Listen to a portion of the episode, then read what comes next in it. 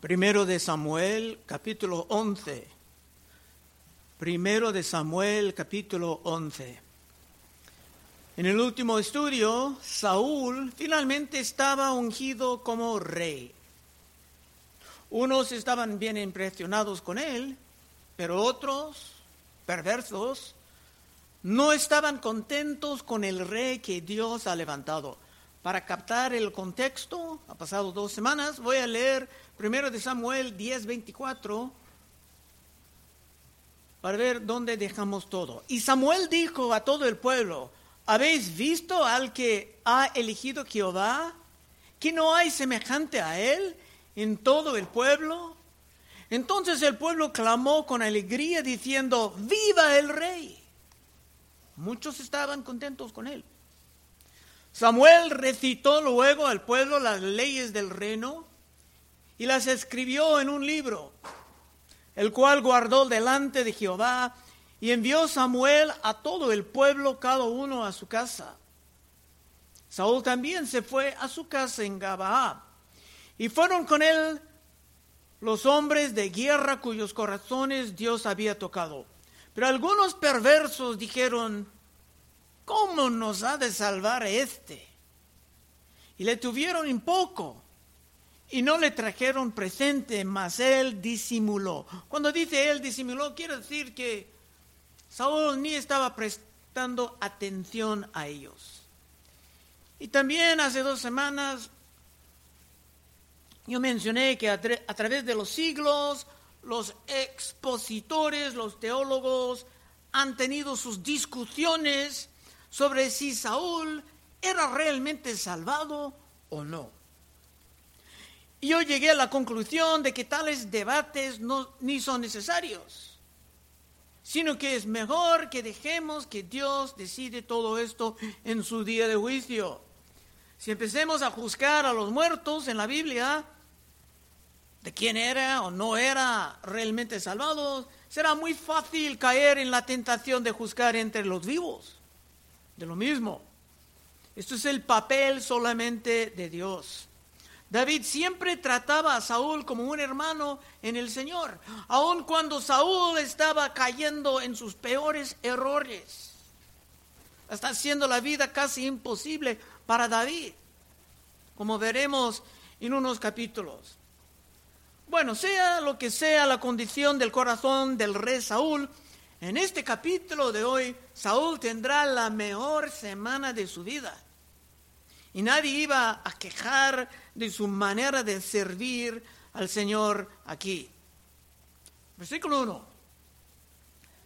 Después subió Naas, Amonita, y acampó contra Jabez de Galad. Y todos los de Jabez dijeron a Naas, haz alianza con nosotros y te serviremos. Este pueblo de Jabez también era de la tribu de Benjamín como Saúl y estaba en una condición deplorable.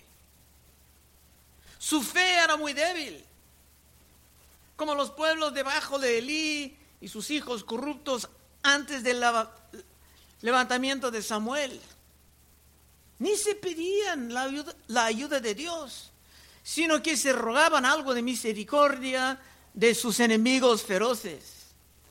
Y encima de todo, estaban ordenados por la ley de no entrar en alianzas con los paganos en su alrededor. Si alguien quiere leer en Éxodo 23, 32 a 33.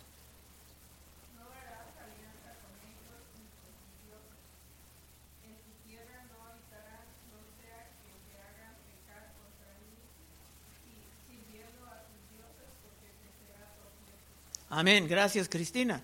Eran prohibidos de entrar en estas alianzas. Pero nada de esto estaba pasando por accidente, sino que Dios estaba levantando un evento en que Saúl sería establecido. Versículo 2. Dice Naas, es terrible. Y Naas, amonita, les respondió, con esta condición haré alianza con vosotros, que a cada uno de todos vosotros saque el ojo derecho. y ponga esta afrenta sobre todo Israel. Nada dijo, está bien, voy a sacar el ojo derecho de cada uno de ustedes. Este hombre Naas era descendiente de Lot. Los amonitas por, siglos eran enemigos del pueblo de Dios. Este realmente odiaba al pueblo de Dios. Su nombre quiere decir serpiente. Era como el diablo en carne. Este pueblo de Israel estaba en la frontera y si era perdido, todos los demás territorios serían en un gran peligro. Y este pueblo estaba en un catástrofe porque se vivían sin fe. Otra vez dos. Y Naas, Amonita, le respondió, con esta condición haré alianza con vosotros, que a cada uno de todos vosotros saque el ojo derecho y ponga esta afrenta sobre todo Israel. En vez de matar a estos judíos, sería contento Naas tomándolos como sus esclavos permanentes. Sin el ojo derecho sería casi imposible para ellos pelear. Porque en aquellos tiempos uno tenía una espada en la mano derecha y un escudo en el otro que cubría el ojo izquierdo. Sin el ojo derecho simplemente no se pudiera pelear. Así que este hombre cruel quería dejarlos medio ciegos como el diablo hoy en día quiere dejar a muchos hermanos, hermanas y jóvenes medio ciegos, o sea, incapacitados de pelear por sus compromisos con el maligno. En el caso de Sansón, en el, libro de jueces, que era solamente poco tiempo antes, el maligno lograba en sacar sus dos ojos dejándolo totalmente incapacitado de pelear, aparte de los momentos antes de su muerte. Pero para más detalles, si quieres, puedes estudiar esto de Sansón en casa. Versículo 3. Entonces los ancianos de Jabez le dijeron, tenían que responder con algo, danos siete días para que enviemos mensajeros por todo el territorio de Israel y si no hay nadie que nos defiende, saldremos a ti. Pidieron otra vez un poco de misericordia del maligno, pero no estaban pidiendo nada de Dios. Su condición era deplorable, como muchos hermanos atrapados en las garras del diablo en nuestros tiempos. Cuatro, llegando los mensajeros a Gabal de Saúl, llegaron a la ciudad de donde era Saúl, dijeron estas palabras en oídos del pueblo y todo el pueblo alzó su voz y lloró. La noticia, las noticias, este pueblo de Gabal, de Saúl, ese pueblo es otro pueblo de Benjamín, cerca de Saúl. Hay mucho más sobre estos dos pueblos en el libro de jueces, pero no voy a regresar a todo esto ahora. Pero para Gabaá, todo esto era especialmente triste porque tenían mucho parentesco en Jabez de Galaad, abuelas, tías, la ciudad sitiada. Originalmente, esto era la razón de que pedían un rey para organizar guerras de defensa. Cinco, y aquí Saúl que venía del campo tras los bueyes, y dijo Saúl, ¿qué tiene el pueblo? Que llora. Y le contaron las palabras de los hombres de Jabez. Saúl, aunque era rey, ya por un rato, oficialmente ungido y proclamado, no estaba en ningún palacio, sino que en su humildad aún estaba trabajando en el campo. 6. Al oír Saúl estas palabras, el Espíritu de Dios vino sobre él con poder y él se encendió en ira en gran manera. Normalmente en el Nuevo Testamento tenemos otro sentido del fruto del Espíritu. Saúl recibió el, Espíritu Santo y estaba enojado.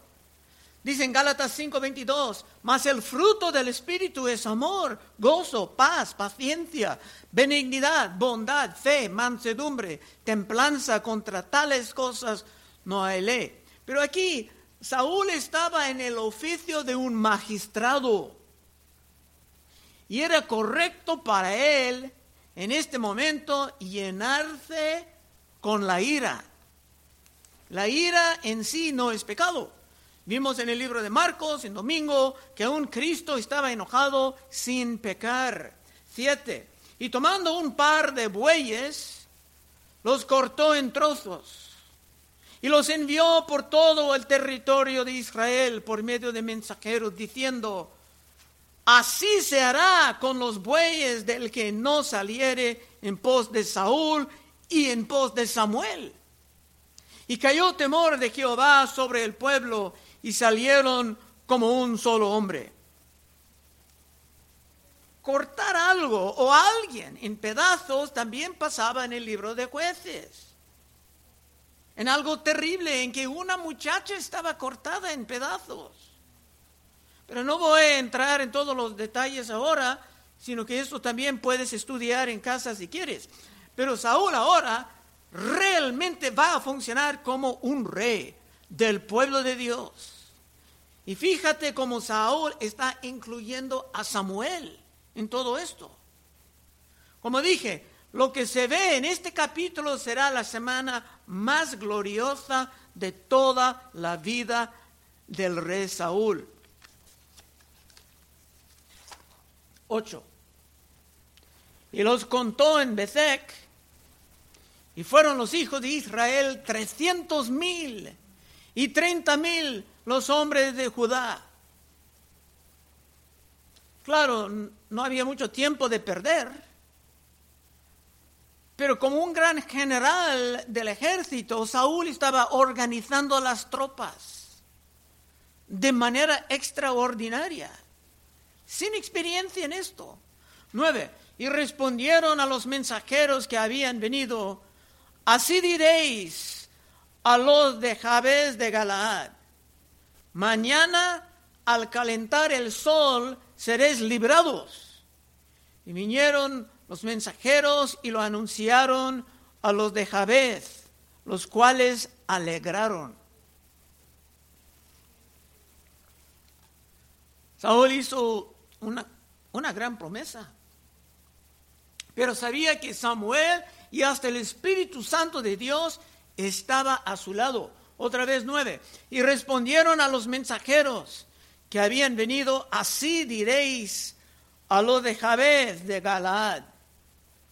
Mañana al calentar el sol seréis librados. Y vinieron los mensajeros y lo anunciaron a, a los de Jabez, los cuales alegraron. El pueblo de Jabez de Galaad se alegraron, pero seguramente no con mucho ruido tenían sus enemigos alrededor esperando. Naas el malvado estaba muy confiado en su posición, como los enemigos de la iglesia ahora están, bastante confiados. Naas se dejaba a los mensajeros entrar y salir del sitio sin problema, porque pensaba que el pueblo de Dios estaba muy débil, casi derrotado como en nuestros tiempos. Y Naas, la serpiente, quiere decir su nombre, no se preocupaba por nada. Diez. Y los de Jabez dijeron a los enemigos, mañana saldremos a vosotros para que hagáis con nosotros todo lo que bien os pareciere. A lo mejor lo dijeron todos fingiendo como que eran muy deprimidos, perdiendo, sin esperanza. Y normalmente en tiempos de la guerra el engaño no está considerado como pecado. Aunque no todos están de acuerdo con esto, pero en Éxodo las parteras que no deseaban matar a los hijos judíos mintieron a Faraón con sus pretextos por no matar a los niños, y lejos de estar castigadas, Dios las bendecía. Y hay otros ejemplos de esto. Otra vez diez. Y los de dijeron a los enemigos, mañana saldremos a vosotros para que hagáis con nosotros todo lo que bien os pareciere. Es normal en la guerra que todo sea una gran sorpresa. 11. Aconteció que al día siguiente dispuso Saúl al pueblo en tres compañías y entraron en medio del campamento a la vigilia de la mañana e hirieron a los amonitas hasta que el día calentó. Y los que quedaron fueron dispersos de tal manera que no quedaron dos de ellos juntos. Saúl estaba trabajando como general de mucha experiencia, como Josué antes. Y es porque Dios estaba guiándolo. Aunque no tenía la experiencia de un guerrero, con Dios a tu lado te puedes sorprender a todos. Así que lo de Jabez de Galaad que sentían muy solos antes, un pueblo que se portaba mal en el libro de jueces, ya estaba bajo la gracia y el perdón de Dios. Y por esto, estos de la tribu de Benjamín iban a estar muy fieles a Saúl por toda su vida. Y todo Israel era agradecido por la eliminación de esa gran amenaza y su reputación como pueblo era restablecido en la región, como pueblo protegido y formidable. Un pueblo que pudo pelear con el poder del Dios tres veces santo, dándoles fuerzas. Y nosotros necesitamos algo semejante en nuestros tiempos en que los enemigos de la fe cristiana andan sacando los ojos de nuestros jóvenes, dejándolos medio ciegos, metafóricamente hablando. Entonces, el pueblo entonces dijo a Samuel, ¿quiénes son los que decían, ha de reinar Saúl sobre nosotros? Danos estos hombres y los mataremos. Cuando Saúl era recientemente ungido, nadie realmente quería defenderlo, aunque algunos hombres fueron con él cuando Dios tocaba sus corazones, pero ahora con esa gran victoria, todo el mundo estaba dispuesto a condenar a sus opositores.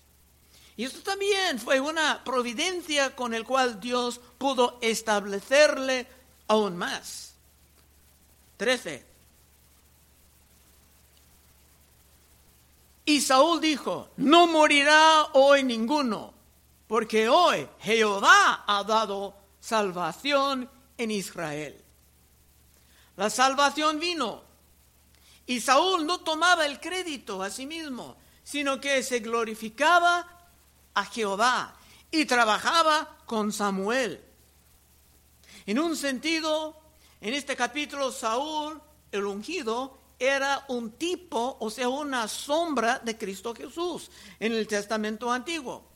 Los de Jabez de Galaad eran como muchos de nosotros antes, atrapados en el mundo, al borde de terminar como los medios ciegos, bajo la tiranía de Satanás, atrapados en sus garras. Y vino Cristo en su amor, en su misericordia, en su gracia para rescatar a nosotros. Y si somos coherentes, si estamos pensando bien, vamos a expresar nuestra gratitud por el resto de nuestras vidas. 14. Mas Samuel dijo al pueblo, venid, vamos a Gilgal para que renovemos ahí el reino. Renovando el reino sería como confirmar los votos de todos. Como en el día de la Santa Cena, confirmamos nuestra posición en pacto con Cristo como Rey. Y por esto la Santa Cena debe de ser un tiempo de gran celebración y de, gozo. 14. Mas Samuel dijo al, al, pueblo, venid, vamos a Gilgal para que renovemos ahí el reino. Todo el mundo tenía que regresar a la fe que unos han perdido en los tiempos de Elí con sus hijos corruptos, cuando no había buena enseñanza. Todos tenían que aprender otra vez a vivir conforme a la palabra de, Dios, en vez de olvidar lo que está revelada en ella. Por el momento con Saúl y con Samuel el futuro parecía glorioso y lleno de esperanza. Pero por supuesto el diablo no iba a dejarlos en paz por mucho tiempo. Bueno, versículo 15 es el último verso de este capítulo breve. Versículo 15. Y fue todo el pueblo a Gilgal e invistieron ahí a Saúl por rey delante de Jehová en Gilgal. Saúl ahora era más formalmente instalado, a lo mejor tenía un lugar todos ahora estaban dispuestos a honrarlo como rey y sacrificaron ahí ofrendas de paz delante de Jehová y se alegraron mucho ahí Saúl y todos los de Israel. Sacrificios. Los sacrificios eran importantes. En las escrituras no hay ni perdón, ni alabanza, ni reconciliación con Dios sin sacrificio como dice, dice en Hebreos 9:22, y casi todo es purificado según la ley con sangre. Y sin derramamiento de sangre no se hace remisión. Para nosotros es la sangre de Cristo, pero en el Testamento antiguo, por los sacrificios sagrados se tenían acceso al sacrificio de Cristo aún antes de su nacimiento. Los que estaban salvados antes de Cristo eran salvados como nosotros por la gracia y por medio de la fe en las promesas gloriosas de Dios. Aplicación.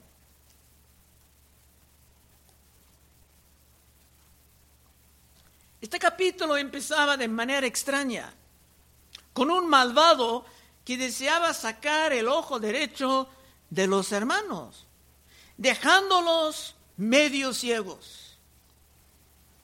No deseaba matarlos, sino emplearlos como sus esclavos que jamás pudiera pelear en las guerras.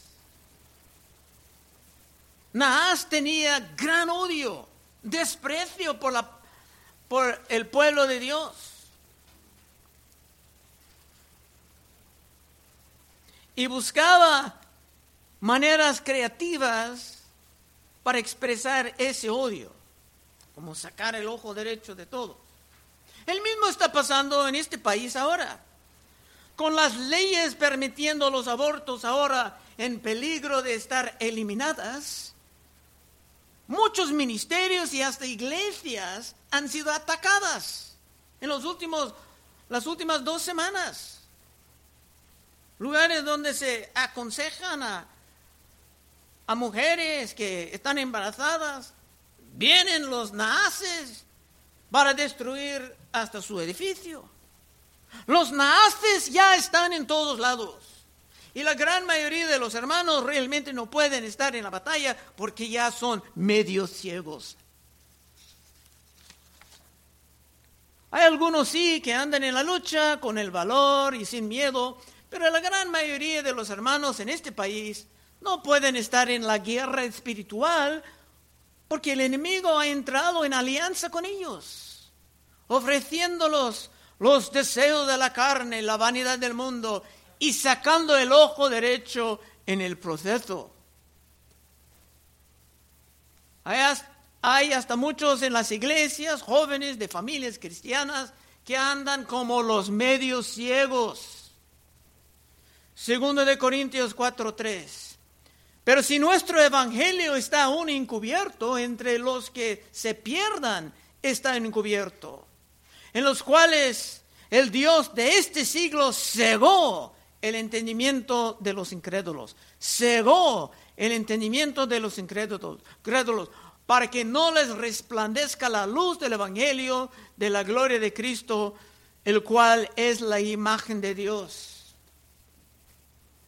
Para Cristo, el pecado, el amor del mundo, es algo muy serio. Y también hablando metafóricamente, Cristo dijo en Mateo 5:29, por tanto, si tu ojo derecho te es ocasión de caer, sácalo y échalo de ti, pues mejor te es que se pierda uno de tus miembros y no que todo tu cuerpo sea echado al infierno. Para los que se sientan como que están cayendo más y más en las garras de este mundo, en que hay un malvado que quiere sacar tu ojo derecho, espiritualmente hablando, dejándote medio ciego y completamente incapaz de participar en las luchas, en las guerras espirituales en que estamos metidos. Este mensaje puede, ojalá, invitarte a renovar tu pacto con Dios Efesios 6:12, porque no tenemos lucha contra sangre y carne, sino contra principados, contra potestades, contra los gobernadores de las tinieblas de este siglo, contra jueces espirituales de maldad en las regiones celestes. Por tanto, tomad toda la armadura de Dios para que podáis resistir en el día malo y habiendo acabado todo, estar firmes. Y cerrando 2 de Corintios 10:4, porque las armas de nuestra malicia no son carnales, sino poderosas en Dios para la destrucción de fortalezas, derribando argumentos y toda altivez que se levanta contra el conocimiento de Dios y llevando cautivo todo pensamiento a la obediencia a Cristo. Pregunta, ¿Por qué tenemos tantos perdedores en el equipo ganador? Repito, ¿por qué tenemos tantos perdedores en el equipo ganador? Es que muchos, por el engaño del pecado, andan como los medios ciegos. Y si tú, si tú quieres vivir no como una víctima, sino como vencedor y como más que vencedor, Puedes pasar en unos momentos y oraremos contigo. Vamos a orar.